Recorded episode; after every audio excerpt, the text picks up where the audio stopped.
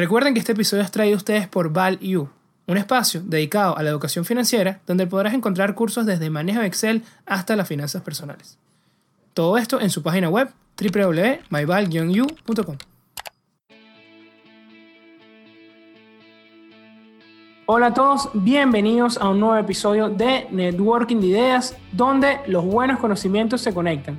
Hoy tenemos una invitada de lujo, de hecho está en su cumpleaños recibiéndonos el día de hoy, así que bueno, la felicitamos de todo el equipo de Value y de Networking de Ideas y le agradecemos su tiempo para estar hoy, el, el día de hoy con nosotros. Y vamos a hablar un tema muy importante que además la última vez que hablamos sobre criptomonedas y sobre el Bitcoin estaba alrededor de los 10.000. Entonces creo que puede ser un buen augurio que volvamos a hacer un episodio sobre estos temas.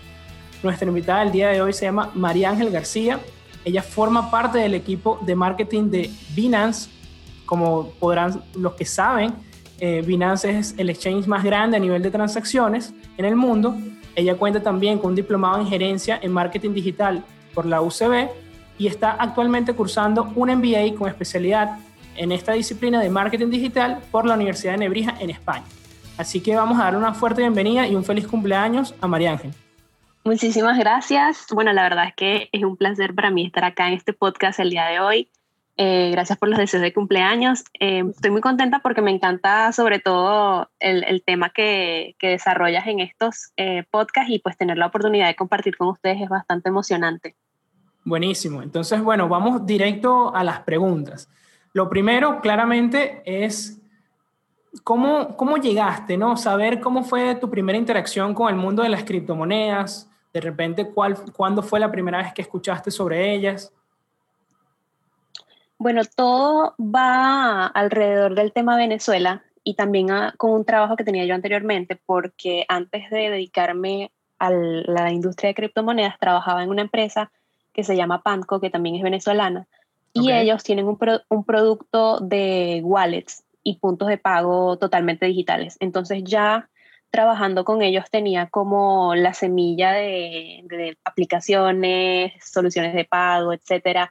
Entonces ya estaba familiarizada con todo esto y obviamente el tema de criptomonedas estaba alrededor de, de, todas estas herramientas a pesar de que ellos no aceptaban. Y bueno, por allá yo diría que en, ese mismo, en esa misma época, entre 2016 y 2017, vi la oportunidad de minar criptomonedas, así como lo vieron muchísimos venezolanos, claro. como una forma de invertir y aprovechar las condiciones en las que nosotros estamos en el país, porque una de las cosas que, que más preocupa al minero es la energía, porque de esto va a depender la cantidad de ganancia que van a tener. El y en costo, Venezuela ¿no? es algo totalmente. Y en Venezuela es algo que no se toma en cuenta porque las condiciones de, de este sector eléctrico hace que los pagos mensuales sean totalmente bajos y tu sí. ganancia sea muchísima más. Entonces, esa es una de las pocas y tantas razones que hacen que la minería en Venezuela sea llamativa, en ese momento lo era, y bueno, por ahí empecé a investigar que era una criptomoneda. Pero incluso antes, eh, yo te diría que 2013-14 ya había escuchado el nombre de Bitcoin, solamente que no había podido encontrar información para entender muchísimo más de qué trataba. Que te había llamado la atención, pero no le habías dedicado el tiempo, ¿no? No, más allá de que dedicar el tiempo, la primera vez que escuché de Bitcoin no existía tanto contenido en español. Ah, también. Y tampoco había facilidad de entender eh, a un simple clic en Google qué era. Creo que la, la, información que había en ese momento era muy técnica y de hecho lo he conversado con otras personas que también vivieron la experiencia quizás en esa época y a primer clic no encontraron información directa al grano de qué era. Y había muchas dudas también al principio sobre si realmente era un Ponzi, era una pirámide, entonces también era complicado, ¿no? Sí, totalmente, totalmente. No había nada en lo absoluto como es actualmente, que hay muchísimas personas que se dedican a enseñar que es una criptomoneda, muchísimas empresas que te hacen entender que el valor de esta va más allá que de su precio y se enfoca también en el uso. Entonces en ese momento era prácticamente que Bitcoin solamente y, cuando tú ibas a Google o algo por el estilo te decía que es una red de blockchain, bla, bla, bla. Eh, no había como un exchange claro donde invertir y para una persona que nunca ha estado en contacto con inversiones, exchanges, etcétera, era difícil encontrar a primera vista la utilidad, al menos hablo por mí. En, el, en cambio, cuando te hablan de minería o te hablaban de mi minería en ese tiempo, aunque era un poco descabellado pensar que enchufabas una máquina y generaba dinero, eh, era como más tangible el proceso, no sé si me explico. Eh, muchísimo más, era, eh, se entendía más como una labor, como un trabajo, porque había un tiempo en una tarea. Totalmente, totalmente, y pues yo estoy segura que muchísima gente también empezó en, en el tema de encontrar la ganancia al minar y no al tanto al invertir, y al fin pues ambas, ambas se juntan y, comprendes qué es lo, lo, que las conecta. Pero bueno, esa fue parte de mis dificultades al inicio. Ya cuando comencé en Binance, empecé en la comunidad porque ya estaba intentando minar, eh, ya tenía mis equipos y quería pues seguir aprendiendo. Y bueno, se presentó la oportunidad de ser parte de la comunidad de, de Binance, que en ese momento tendría un año, o sí, eh, un año y medio Binance y yo veía la oportunidad de ser parte de, los moderadores de su comunidad como una forma de aprender de, algo que yo veía como el Google de las criptomonedas o Facebook de las criptomonedas. Ok. Sí, el líder, definitivamente lo son. Sí, totalmente. Entonces, luego de más de un año como moderadora de su comunidad en Telegram y colaborando en diversas actividades como los eventos físicos y online, entré a trabajar directamente al equipo de marketing como community manager. Ok, ¿y ya tienes cuánto tiempo eh, en ese cargo? Este, el año pasado cumplí un año, entré en noviembre. Buenísimo. ¿Y, qué significa trabajar, eh, bueno, en este líder de criptomonedas, eh, en este Facebook o Google de criptomonedas que mencionas? Principalmente es una experiencia muy única. Cuando yo llegué a Binance, sabía lo que tenía que hacer, pero es una empresa donde tú absolutamente todos los días vas a aprender algo nuevo, porque estás en una industria que está evolucionando, está en, su etapa inicial, a pesar de que las criptomonedas tienen 10 años, todos los días hay algo nuevo y todo el equipo aprende algo nuevo. Hay personas que tienen muchísima experiencia y también están en ese proceso constante y los que estamos detrás de ellos también aprendemos. Entonces, primero que todo, es una empresa con una cultura organizacional muy agradable, con muchísimas oportunidades dentro y fuera de la empresa para crecer tanto de forma profesional como humana. Y em, estás dentro de una industria que es muy agradable también al, punto de trabajar. No, qué bueno. Debe serlo, porque la innovación es sin duda un factor clave en este sector, como bien mencionas, e, es, es algo, a pesar de que, bueno, tiene sus 10 años, muchos de esos años, como venimos hablando, han sido de validación. Al principio la gente no creía en el producto y bueno, ya estamos llegando como a esa maduración que necesita para poder eh, adoptarse de forma más masiva, aunque bueno, ya es súper masivo. Y, y, bueno, también eso te quería preguntar, ¿no? Porque seguramente o diariamente debes ver muchas personas que todavía no creen o ven solo los aspectos negativos. Eh, por lo menos, ¿qué tipo de comentarios puedes recibir cuando te dicen, no, de repente yo no creo en ese producto o solo se utiliza para cierto tipo de, de, actividades ilícitas? ¿Qué, ¿Qué, le dices a, este tipo de personas? Todos son mitos y realidades. la mayoría de las personas que te comentan eso están siguiendo un mito que escucharon de un amigo, de un amigo que repitió o un canal de televisión, etcétera y simplemente lo dicen, pero no saben la utilidad que hay detrás del producto de, de, Bitcoin, de la blockchain y ciertas criptomonedas. No te voy a decir que no hay un toque de realidad en eso, porque todo cambia entre proyectos de, de proyecto a proyecto. Cada proyecto es un mundo, pero definitivamente si hablamos específicamente de Bitcoin y blockchain, la persona que diga eso simplemente está repitiendo un mito. Y lo mejor que puede hacer es educarse a sí mismo, porque actualmente hay muchísima información gratuita en las redes para poder explicar y aclarar todas esas dudas que quizás antes no se podían hacer, eh, pero ahora sí, en el idioma de todos nosotros, con muchísima facilidad y así fácilmente van a entender que más allá de, una acción que sube de precio, eh, de una moda, hay un producto que soluciona problemas reales, específicamente en Latinoamérica donde nosotros vivimos, que son problemas del día a día. Eso está muy interesante. No verlo solamente como el vehículo especulativo, que muchos pueden tenerlo, ¿no? Especialmente los traders, sino también ver eh, qué hay detrás, ¿no? Totalmente.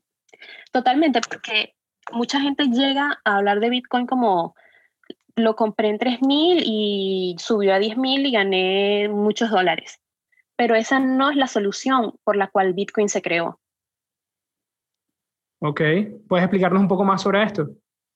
Claro que sí, bueno, en el contexto latinoamericano nos, vamos a hablar de nuestro caso de Venezuela. Okay. Estamos en, en un país donde hay transacciones lentas, em, transacciones centralizadas, tú no puedes ver dónde, eh, el estado, el estatus de la transacción mientras se está realizando. Em, hay muchísimos problemas por los cuales Bitcoin se creó. Dentro de la red de Bitcoin, si yo, por ejemplo, te hago una transacción a ti, cualquier persona puede entrar a la blockchain y pueden ver si esa transacción efectivamente se realizó, en cuál punto se encuentra, cuánto le falta para que se complete.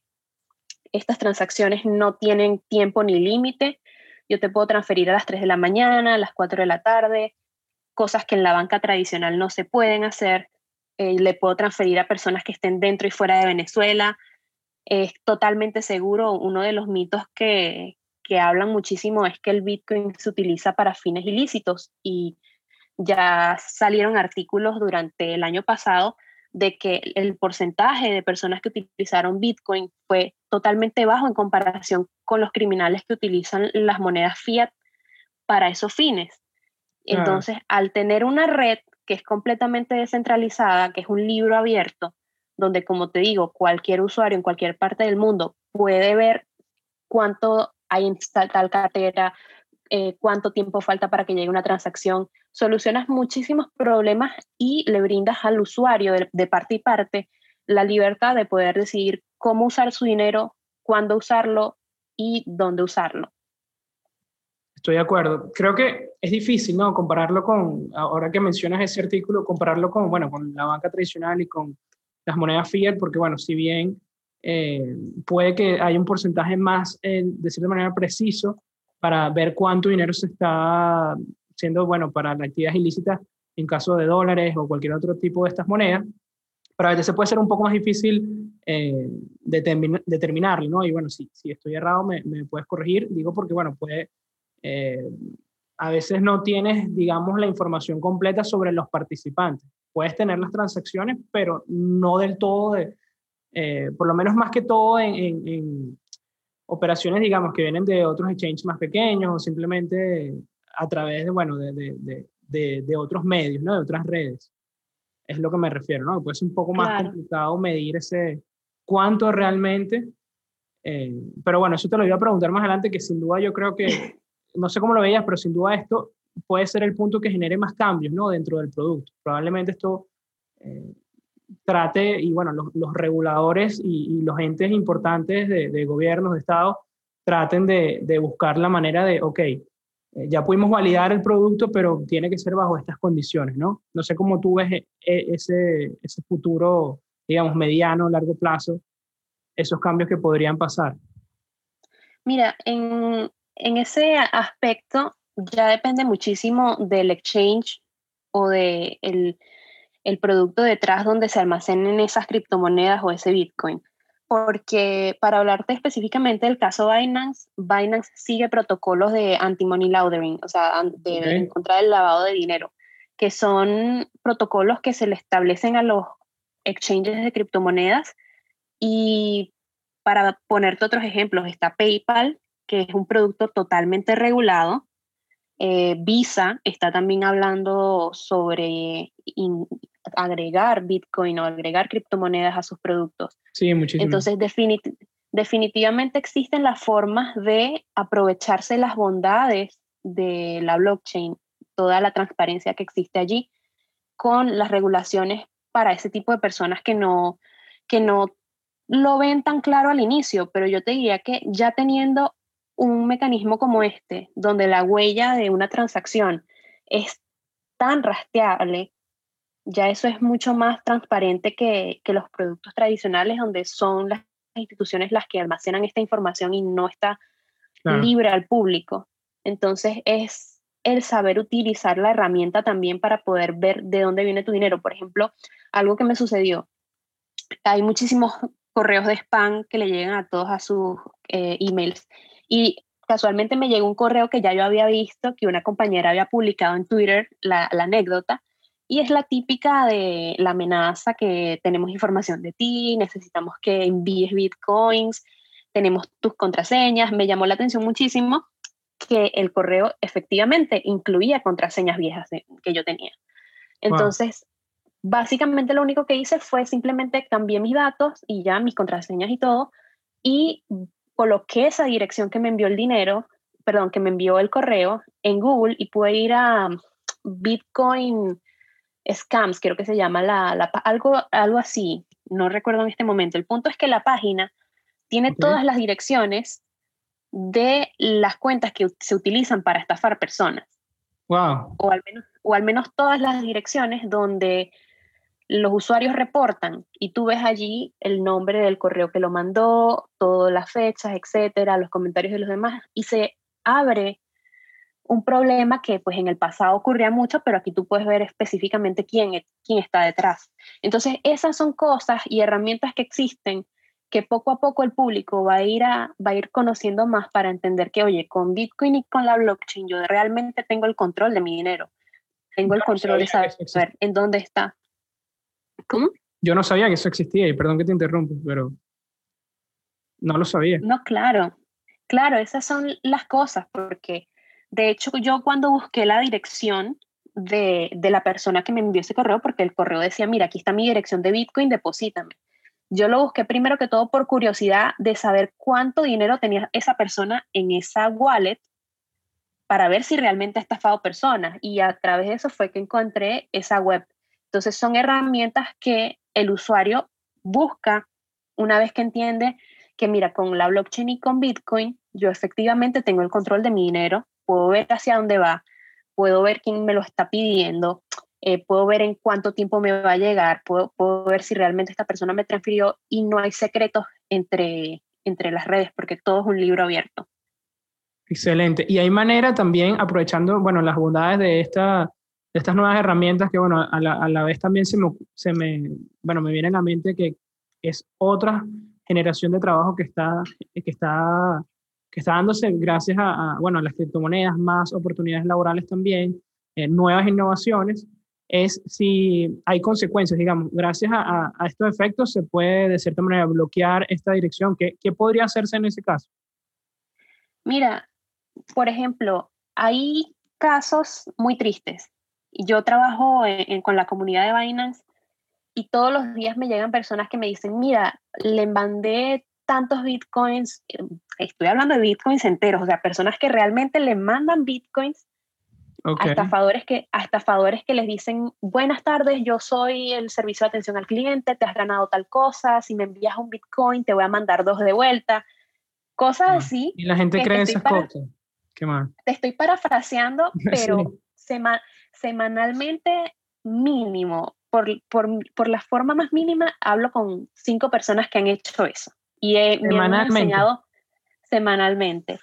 Y me han enseñado montos que yo digo, wow, o sea, es, increíble. Que uno no le pasa ni a su mamá. Tal cual, tal cual. Y lo que nosotros hacemos es que cuando ellos van al soporte de Binance, reportamos las wallets de estas personas como estafa y ya pasan a estar en la lista negra. Y bueno, a medida que están en lista, en lista negra de los exchanges, ya se identifica que son criminales y tú puedes incluso acceder a ellas en sitios como el que te comenté, donde busqué la información del correo que me llegó. Buenísimo. Pero ya no podrían recibir, ¿no? Al llegar a la lista negra. ¿O todavía sí podrían recibir? Eh? Sí podrían recibir, pero ya están dentro de, de la lista negra de Binance y eso es algo que es curioso dentro del mundo de blockchain, dentro de, de, todo esto, porque yo digo siempre que para hablar de descentralización y libertades, hay que hablar también de responsabilidad. En, dentro de esta filosofía está que el usuario puede enviar y recibir dinero, fondos, cuando quiera y como quiera, y nadie puede decirle que no.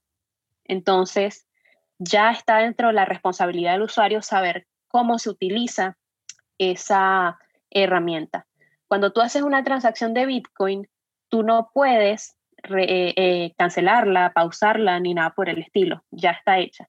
Y si tú eres víctima de una estafa, pues ya hay mecanismos de acuerdo a cada país para que tú hagas una denuncia y la denuncia proceda, se contacta, eh, por ejemplo, el exchange, el exchange sigue los protocolos de seguridad. Y bueno, ha ocurrido muchísimas veces este tipo de casos y hay usuarios que logran recuperar el dinero una vez que prueban que es una estafa. Pero em, generalmente tú tienes que entender a dónde va tu dinero y tener ese tipo de responsabilidad, que es lo que yo le digo a los usuarios. Ustedes están usando una herramienta donde ustedes son el dueño completamente. Aquí no hay atención a soporte, aquí no hay caja fuerte en los bancos, ni nada por el estilo a donde tú puedas ir a reclamar. No existe un edificio que diga Bitcoin. O sea, tú eres el, el CEO, por decirlo así, el dueño, el soporte, todo. Eso está excelente. son cosas sí, son, hay que ser responsable. Sí, sí, son cosas buenas, pero esas cosas malas que te estoy contando suceden por omisión o porque el usuario no entiende la responsabilidad y la gravedad del asunto de contar con una herramienta tan poderosa.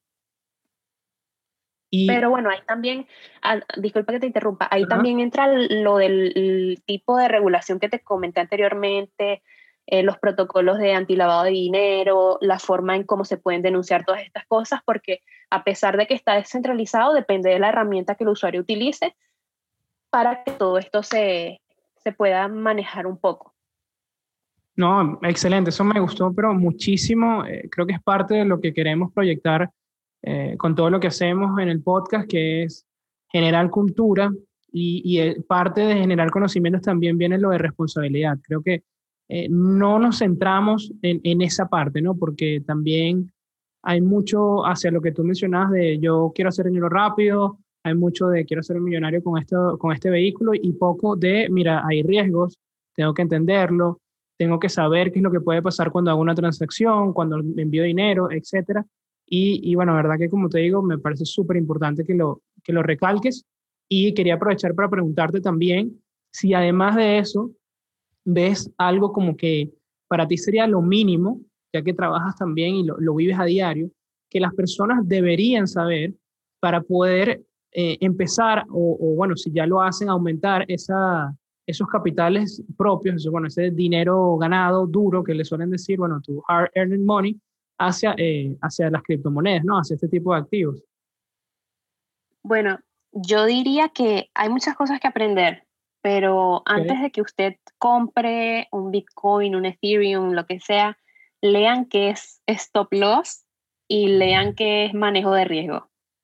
Después de que ustedes lean qué es manejo de riesgo, stop loss, esas dos en particular, dedíquense a leer descentralización, quién es Satoshi Nakamoto, bla, bla, bla, porque muchísima gente empieza comprando Bitcoin y lo compraron contentos, pero creen que eso va a seguir hacia arriba y ven que baja y es la primera vez y se mezclan muchísimas emociones, entonces no entienden realmente el producto y al mismo tiempo pierden dinero, que es triste.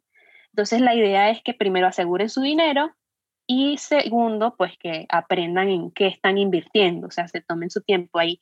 Nosotros en Binance tenemos Binance Academy, que es una plataforma educativa gratuita, y allí ustedes van y buscan cómo iniciar, que prácticamente es el primer blog que hay, y en cinco minutos ya tienen como que una idea general de, de todo. Pero bueno, ojalá que no lo vivan, pero como les dije, muchísima gente pierde dinero en ese proceso de entender cómo funcionan y ese es otro de los grupos de personas que me escriben siempre, me dicen, mira, yo quiero invertir, quiero aprender cómo hacer trading, etcétera. Ya intenté, pero perdí. Entonces, la idea es como que no vivan esa experiencia desagradable. Claro. No, y que a veces puede ser un juego que, un juego, bueno, por, decir una palabra, ¿no? Pero a veces puede ser, eh, un inclusive un trabajo podría decir que toma tiempo, ¿no? Hay casos, por lo menos pasando en el mundo de las acciones, eh, me viene a la mente un trader muy famoso que se llama Marty Schwartz, que él perdió dinero por 10 años, ¿ok? Seguido, o sea, y él, él nunca se rindió con su estrategia, siguió usando sus indicadores y perdió dinero por 10 años. Luego en el onceavo año, agarró 5 mil dólares y los volvió prácticamente casi un millón de dólares en, en, menos, de, en menos de dos años. casi que con lo último que le quedaba.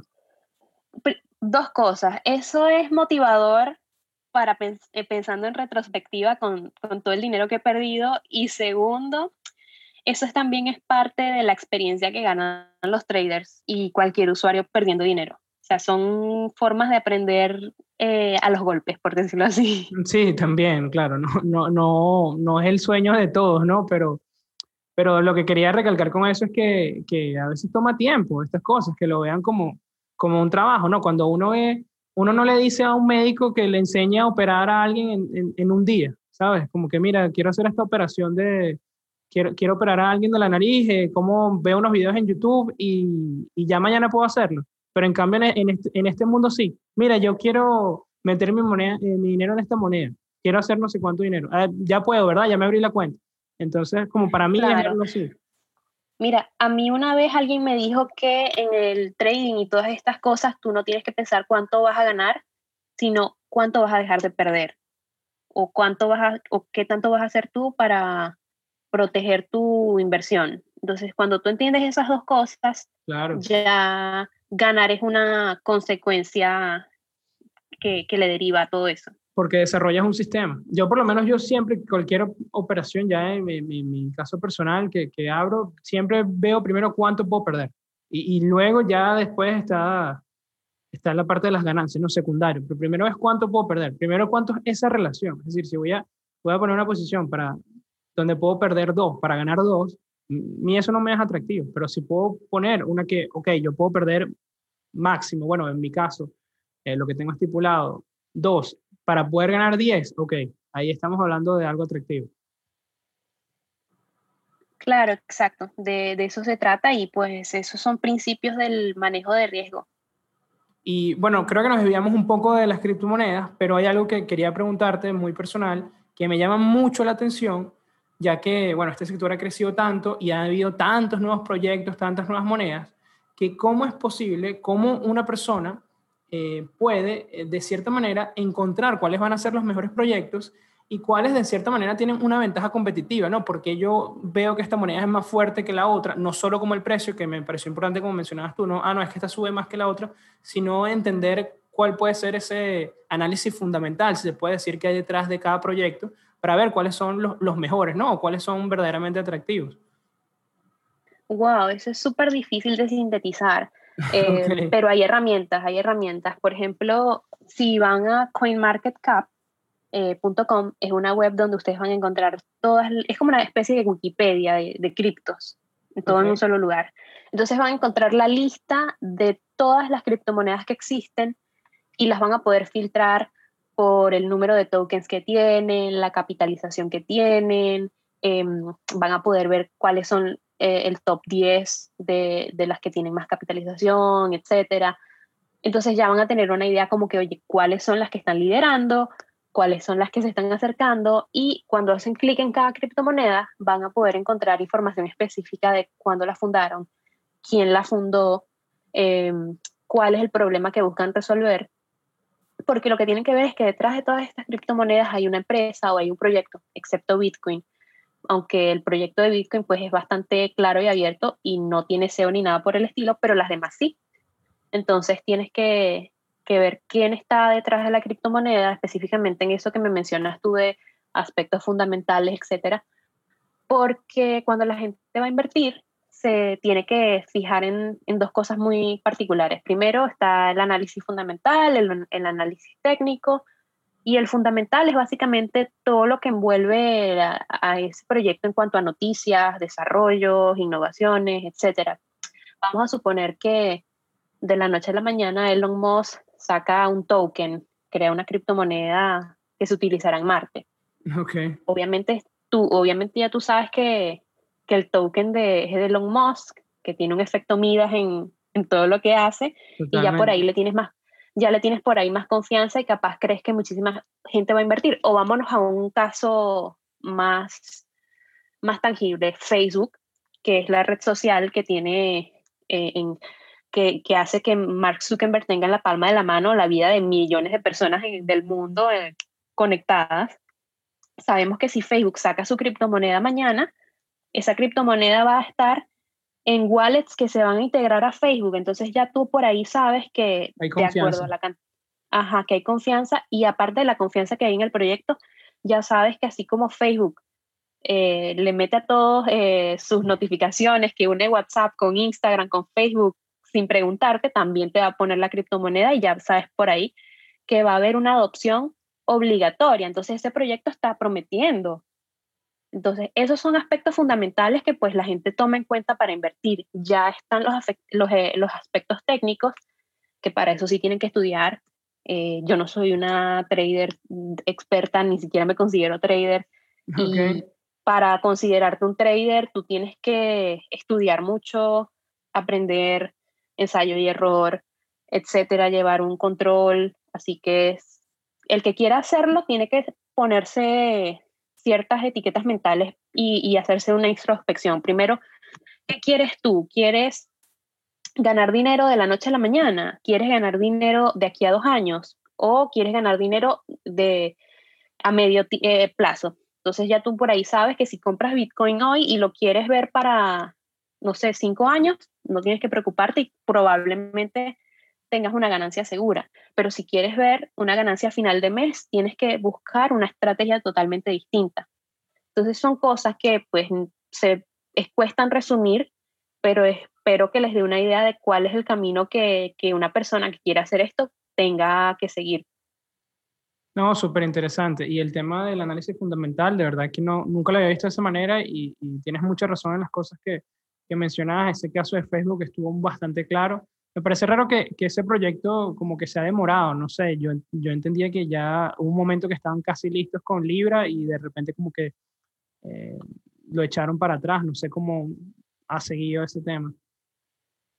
No, bueno, también hay que darle paciencia porque son cosas que llevan su proceso de desarrollo y también Facebook es una empresa que está en los Estados Unidos, me imagino que hay muchos aspectos de regulación, están en el ojo del huracán, no es lo mismo que cualquier otra empresa.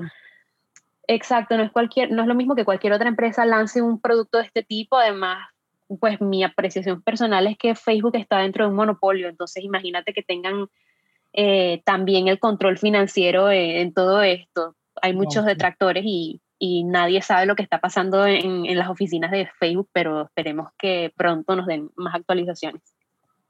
Sí, verdad que sí. Así como dices tú, yo creo que sin duda le, le echaría el ojo el primer día que salga a esa, a esa moneda.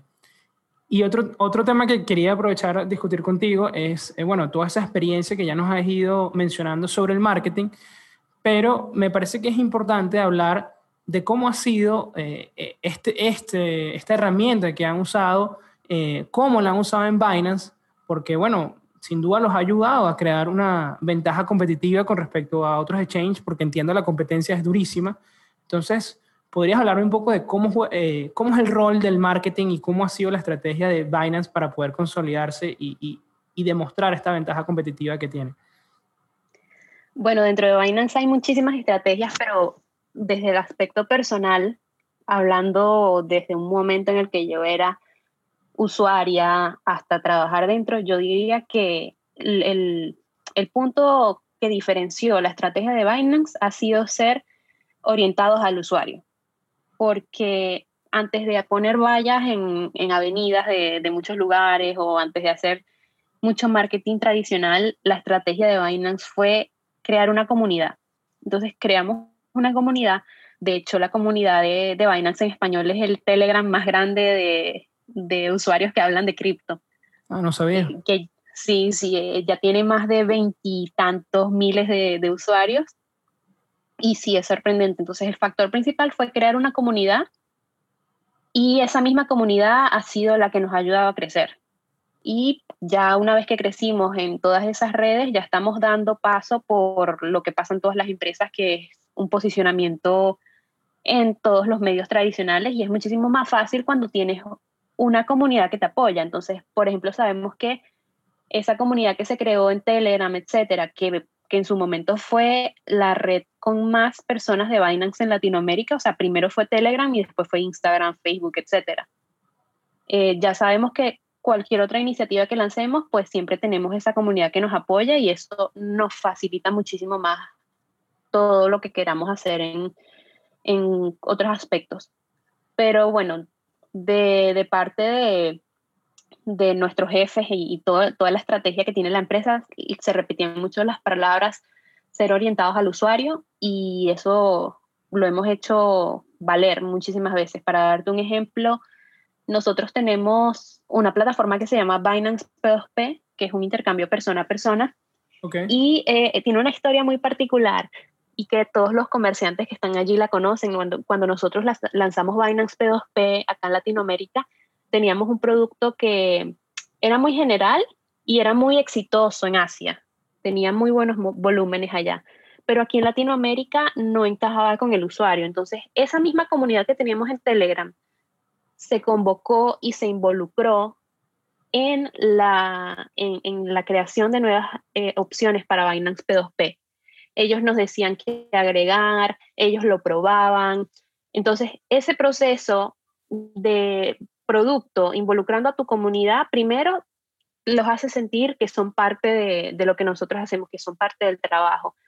Eh, los hace sentir empatía, porque claro, si tú no cuentas con una comunidad que conoce tu historia, y eso es algo que, que lo utilizan muchísimos emprendimientos y empresas ahora en el mundo digital, si tú no tienes una, una comunidad de este tipo, pues fácilmente la gente no tiene empatía contigo y te dicen, mira, tú estás desarrollando esto, no nos gusta y ya, adiós. Pero la cosa no quedó allí y la misma comunidad nos ayudó a mejorarlo. La misma comunidad se convirtió en, el grupo de comerciantes que tenemos trabajando allí y los que eh, es como ganar y ganar, porque en un momento nosotros creímos en ellos para, para hacerles entender que ellos son importantes y nos ayudaron a construir algo muy bueno en su momento. Y ahora también esa misma gente está creyendo en nosotros y ya es parte del producto exitoso. Entonces, eso yo diría que todo se resume a hacer comunidad y eso es algo que te repiten muchísimo en todas las estrategias de marketing 2021, etcétera, hacer comunidad, hacer comunidad. Genial, de verdad que estoy totalmente de acuerdo. Eh, involucrar mucho al usuario en, en, el desarrollo, ¿no? Creo que esto es algo que Amazon, eh, si, si bien, bueno, son, bueno, es responsable de su éxito la innovación, creo que la parte de orientarse al usuario fue uno de los factores claves. Y además, bueno, sacando estas lecciones que, que has aprendido, bueno, si tú tuvieras que asesorar a alguien eh, luego eh, para una campaña de marketing, no necesariamente sobre criptomonedas, sino, bueno, en general, eh, además de estas lecciones de comunidad, ¿qué, qué otros consejos les dirí, le dirías?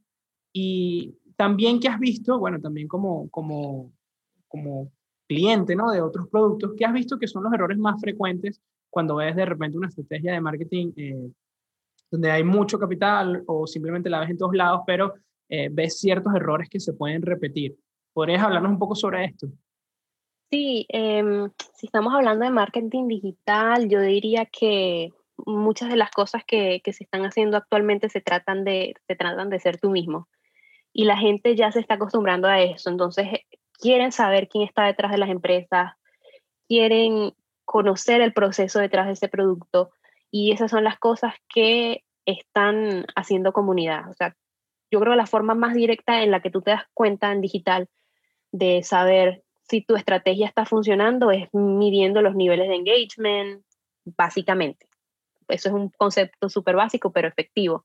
Y la forma de hacerlo de una la más sencilla es haciendo que tu usuario te acompañe en todo ese proceso.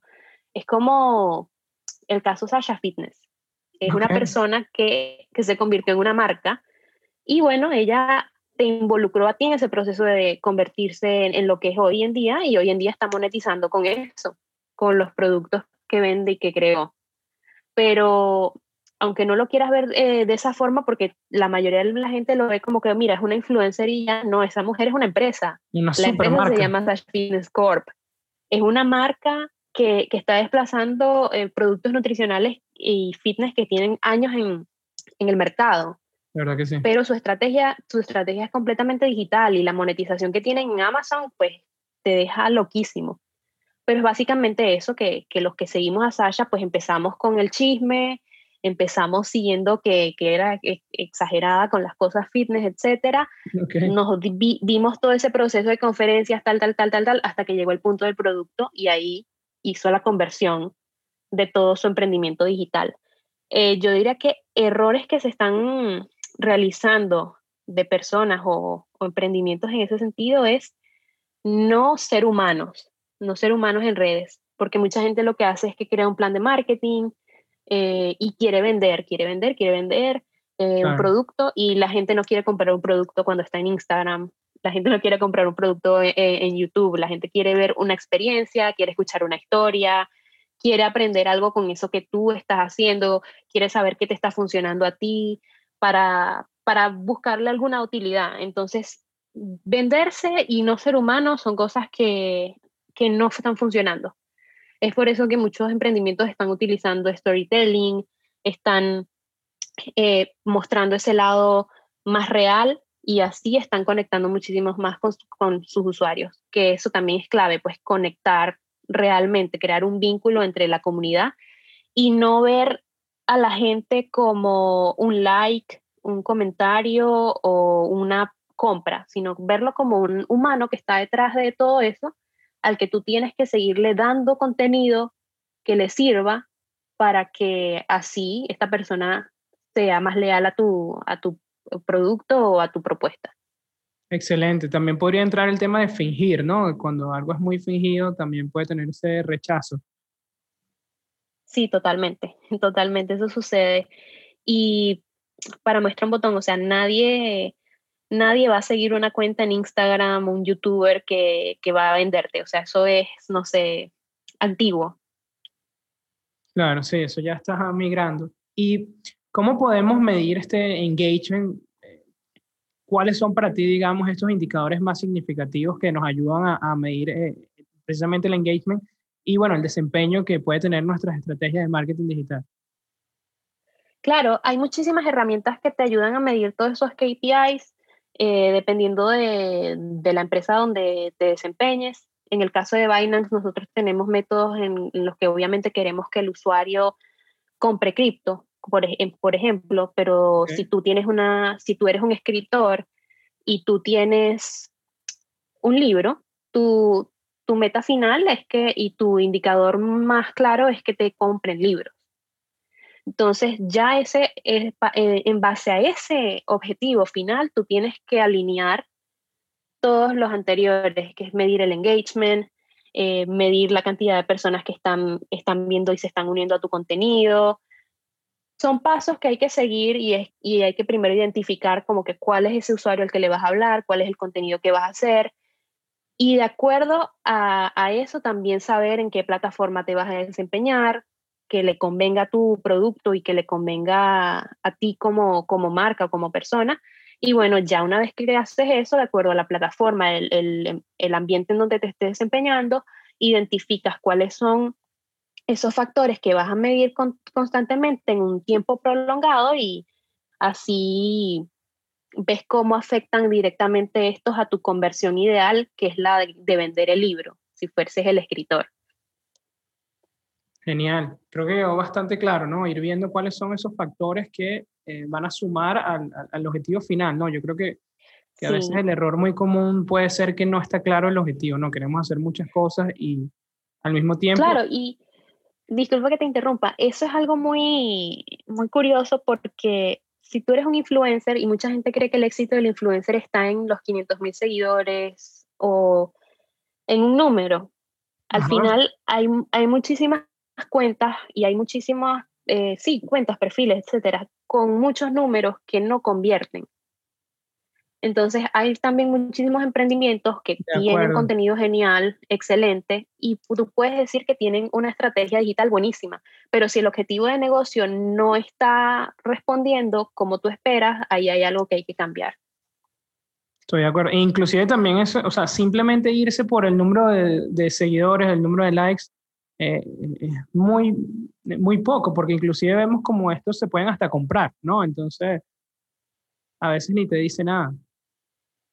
Claro, exacto. Por eso es que, bueno, uno ya cuando lo ve desde el punto de vista de marketing sabe lo que hay detrás de todo esto, pero el usuario normal lo ve como que, wow, esta persona tiene muchos seguidores, debe ser famoso, debe tener la vida perfecta o esa empresa que fundó tal persona este es el mejor debe ser un éxito. Y no es así, no, no, no es, mm, por eso uno también tiene como que tener ojo clínico, como también como marketer y también como usuario. Y cuando eres las dos, aprendes a saber qué es lo que hay detrás de todo eso. De acuerdo, ¿no? Excelente todo lo que nos has mencionado sobre el marketing digital. Yo creo que esa es una, una personalmente una de mis debilidades. Eh, dije que este año iba a estudiar un poco más y aprender un poco más y bueno, eh, hacerte esta entrevista ya estoy aquí anotando y aprendiendo. Entonces voy, voy bien con el objetivo. María Ángel, también volviendo al tema, al tema cripto, antes bueno, de despedirnos, sí quisiera hablar un poco sobre el contexto actual, porque bueno, obviamente eh, desde 2020, desde mediados de 2020, otra vez eh, este tipo de activos está haciendo tendencia por, bueno, eh, por sus altos rendimientos. Entonces, bueno, quería preguntarte primero, ¿cuáles eran tus expectativas, si tenías algunas con respecto a los precios que, que bueno, que, que manejas, que de repente puedas ver que, que vaya a haber un crecimiento. Yo sé que, bueno, no, no es tu trabajo especular ni predecir, pero sí, bueno, eh, conocer cuáles son esas expectativas que tienes para Bitcoin y para otras criptomonedas entrando en 2021, sabiendo que, bueno, que 2020 fue un año excelente, ¿no? Sí, un año de altos y bajos, definitivamente. Depende de... Claro, digo desde, desde el punto de vista de rendimientos, ¿no? Sí, sí, pero depende de, del periodo de tiempo en que lo vean las personas y esto es como te mencioné anterior, anteriormente, que el que se quiera meter a trader o a invertir en todo esto tiene que hacerse esa introspección e identificar en cuánto tiempo planifica invertir y para ver una ganancia de lo que se proponga. Si tú ves 2020, de marzo a diciembre fue una maravilla, pero si tú lo ves de enero a marzo es lo opuesto. Entonces, por eso muchísimas personas quizás tenían ideales de, ganar de enero a marzo y fue asqueroso el año. pero si les preguntas a los de enero a marzo, wow, buenísimo. Perdón, de los de marzo a diciembre, buenísimo. Y si lo ves de alguien que invirtió en el 2016 o en el 2019, por ejemplo, y, y pretendía holdear hasta 2021, excelente todavía, muchísimo más.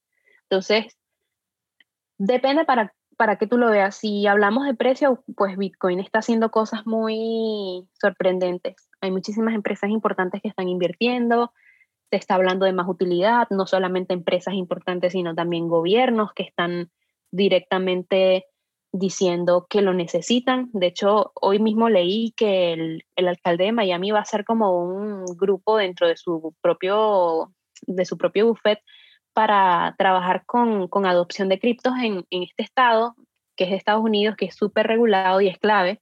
Entonces ya tú por ahí ves que las puertas se le están abriendo y eso se traduce a más aceptación, más capitalización, más valor.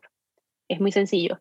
Entonces se trata de tenerle fe a, al Bitcoin, al producto, entender realmente qué es lo que soluciona y cuando tú lo entiendes ya sabes que quizás este año no va a ser una cosa sorprendente, pero en los próximos años sí.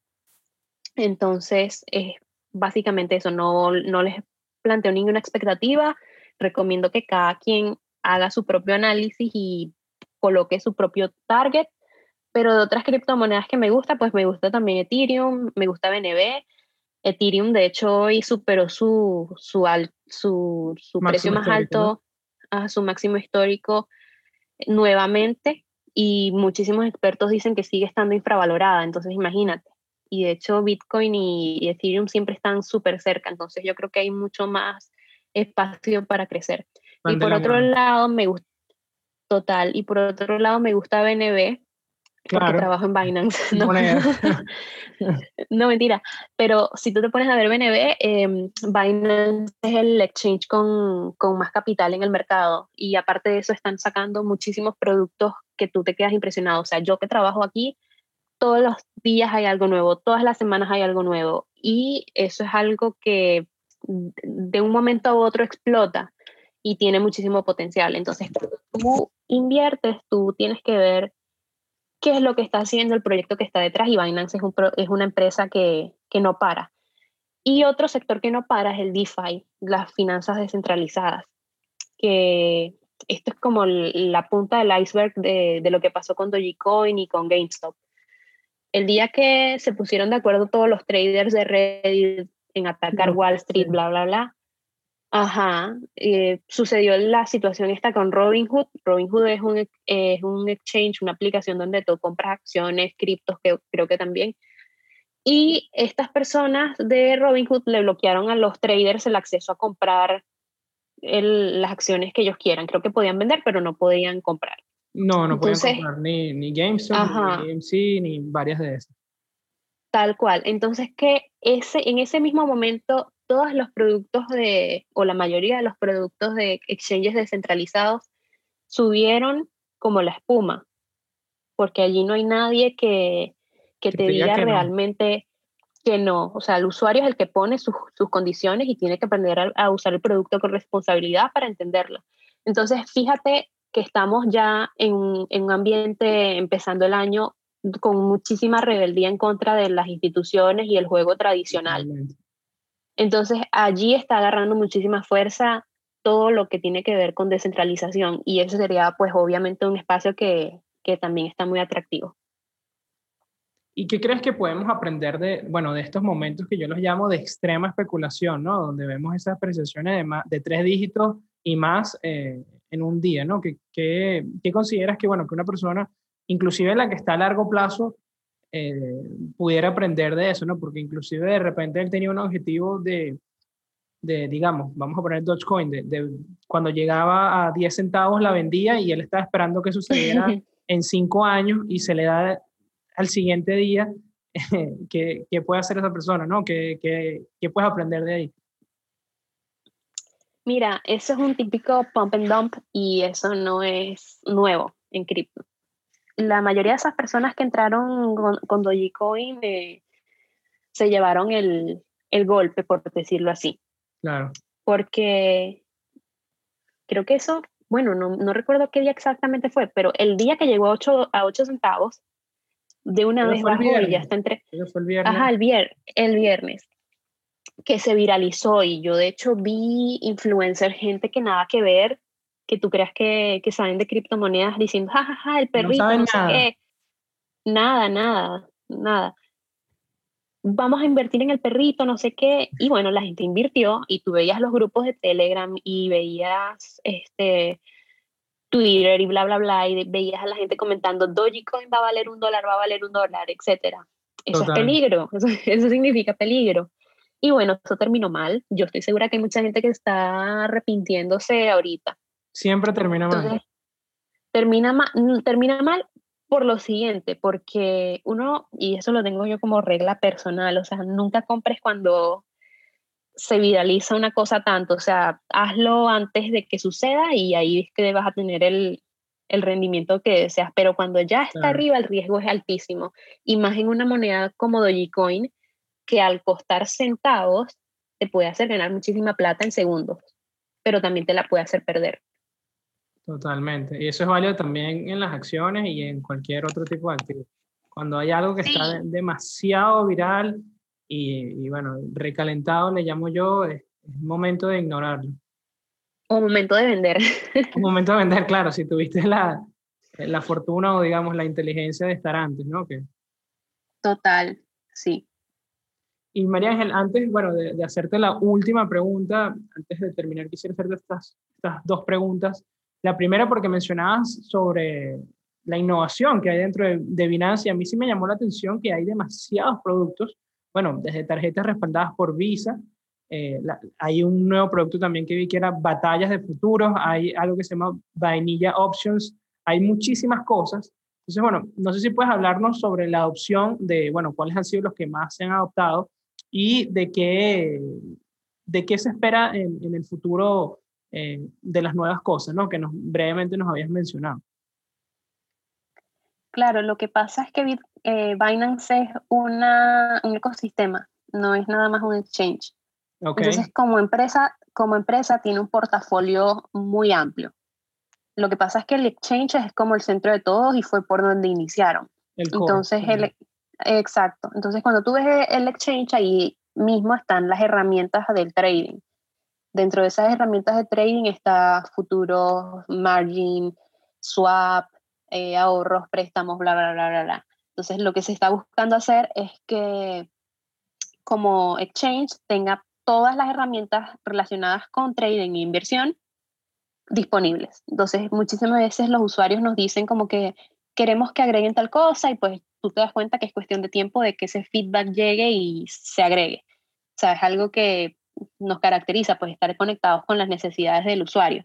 y sí, las, las batallas de futuro no son más que una de las tantas actividades que nosotros hacemos en la, en la comunidad y son súper chéveres porque tienes dos personas que están en un en vivo y pues e, ellos como que apuestan al que saque ganancia y como futuros es tan volátil, es divertido ver cómo van perdiendo o van ganando. Pero, es, limitado, ¿no? Lo que puedes poner en... ¿Son montos bajos? No, no, no, claro. sí, sí, sí, ah, tú puedes elegir. Tú puedes elegir, no sé si te refieres a batallas de futuro, el producto o al en vivo que hacen, porque también tenemos un en vivo que está en Twitch. Ok, y ah, es Sí, sí, es muy divertido y ponen a prueba esa herramienta para que la gente se divierta más que todo. Pero la idea de todo es como trabajar en, en que el usuario tenga sus herramientas disponibles para todo lo que deseen dentro de Binance. Ahí buscamos interacción, ¿no? Con, con, el usuario, otra manera de también interactuar con él y que sí. también hasta comentarios. Porque se ha buscado la forma de gamificar el producto, que también es una tendencia, que también es una tendencia en el marketing. Entonces ya dentro de, de futuros específicamente, tú puedes vincular tu cuenta de Twitter y de acuerdo a los trades que tú hagas, tú puedes estar en un ranking de acuerdo a lo que tan ah, rentable eres. Y entonces, además de eso, te dan fichas de que mejor trader, mejor bla, bla, bla, cosas de ese tipo, porque ah, se está gamificando. Entonces, Batalla de Futuros es una de esas tantas cosas interesantes que están saliendo. Y bueno, el chat del Trollbox, que, que, es una conversación de troll, no tiene ciencia detrás de eso, pero le agrega como que ese factor humano al producto financiero. Claro. No, súper interesante, ¿verdad? Que Binance es, es una caja de, bueno, muchas sorpresas y, y creo que vale la pena que, que, lo que nos escuchas le, bueno, le, le echen un ojo a todo lo que tienen por ofrecer, definitivamente. Sí, sería, sería buenísimo. Yo la, la, verdad es que los usuarios llegan y se sorprenden con tantas cosas que hay, pero hay cosas que se adaptan muchísimo. Recuerden que no todo es trading, también tenemos ahorros. Eh, tenemos el farming, que es una opción de ganar con todo esto del DeFi, que es como invertir en un producto y te dan monedas de regreso, pero hay un, un trasfondo que es más específico del por qué te dan esos rewards. Es como que tú estás invirtiendo en la liquidez de, del producto y por ser inversor en esa liquidez tú ganas. Pero bueno, esa es otra historia. Sí, vamos a necesitar otro está, Claro, está, el trading, está la, la, inversión pasiva de ese tipo, están los productos educativos, tenemos Binance Academy, que es el primer, la primera parada que tienen que hacer para entender lo que van a hacer, Binance Research, Binance Research, que también es como una división eh, de investigación, en la Fundación de Caridad, etcétera, etcétera. Entonces, se nos va todo el episodio hablando del ecosistema de Binance, pero es para que ustedes vean todo lo que hay adentro de, de la empresa. No, increíble. de verdad que la innovación es, es, como el interés compuesto. Va, va, a ir generando y generando. Eh, a medida que tú vayas innovando, se va haciendo más fácil. Y bueno, yo lo único eh, que tengo que agregar acá es que, que, bueno, que estudien mucho cualquiera de estas opciones, así sea solo para divertirse, eh, como hablamos durante todo el episodio, primero hay que saber, como tú decías, de, ir a la academia antes de, bueno, poner así sea una, un centavo en algo, hay que, hay que estudiar y hay que estar seguro de las decisiones que estamos tomando. Y bueno, ya después eh, queda ver, como mencionabas, cuál es la que mejor se adapta a ti, ¿no? Lo importante es tener opciones de dónde elegir, ¿no? Sí, recuerden estas palabras, manejo de riesgo y stop loss para que vivan experiencias positivas en todo esto y le saquen el provecho al máximo. Buenísimo. Recuerden que la, la mayoría de las cosas tristes que suceden y los cuentos locos, que ese también debería ser material para un podcast de, tanta gente que me escribe cosas sorprendentes, suceden porque la gente no sabe y entonces se dejan llevar por cuentos de, de scammers en Telegram, en Twitter, y les mandan el dinero que es lo más sorprendente, que es la parte que tú no crees. Entonces, la mayoría de las cosas que no funcionan con criptomonedas, que ustedes creen que está totalmente descabellado, es por falta de, conocimiento y cómo usar el producto. Es así, cuiden su capital. Y recuerden que en el mundo de las finanzas no hay free lunch, no hay almuerzo gratis, hay que buscarlo. Ahora es momento, Así es. ahora es momento de pasar al dato de la semana. Y el dato de la semana es, ¿sabías que, de acuerdo al portal Estatista, el número de wallets de blockchain a nivel mundial pasó de 1.242 en enero de 2012 a 66,3 millones en lo que llevamos de 2021. Bueno, y eso ha sido todo por el episodio del día de hoy. Un poco de marketing digital, un poco de criptomonedas. Déjenos sus comentarios qué les pareció. Y bueno, darle las gracias a María Ángel que se tomó el día de su cumpleaños para grabar con nosotros. Y bueno, antes de que te vayas, María Ángel, tienes que dejarnos las redes porque estoy seguro que todos van a querer saber mucho más acerca de Binance, acerca de tu trabajo, acerca de, bueno, toda esta gama de, de productos. ¿Dónde pueden conectarse las personas contigo? Sí, en todas las redes sociales soy Just Mariángel, o sea, J-U-S-T Mariángel, como es solo en inglés. Y ahí me pueden comentar en, en LinkedIn, soy Mariángel García. Perfecto. Bueno, les recordamos también que no olviden suscribirse a nuestro canal en YouTube y darle like a este video si estás viendo de esta plataforma. Y también que tenemos esta nueva alianza con Audible, donde pueden, a través de nuestro link en nuestra página de Instagram, pueden descargarse dos libros gratis al mes si entran por este enlace. Así que bueno, eso ha sido todo por el episodio del día de hoy. Darle las gracias nuevamente a María Ángel. Y bueno, ¿ustedes qué opinan de las criptomonedas? ¿Qué opinan del marketing digital? Los escuchamos. Déjenos sus comentarios y nos vemos la próxima semana. Chao María Ángel. Chao, hasta luego. Muchísimas gracias.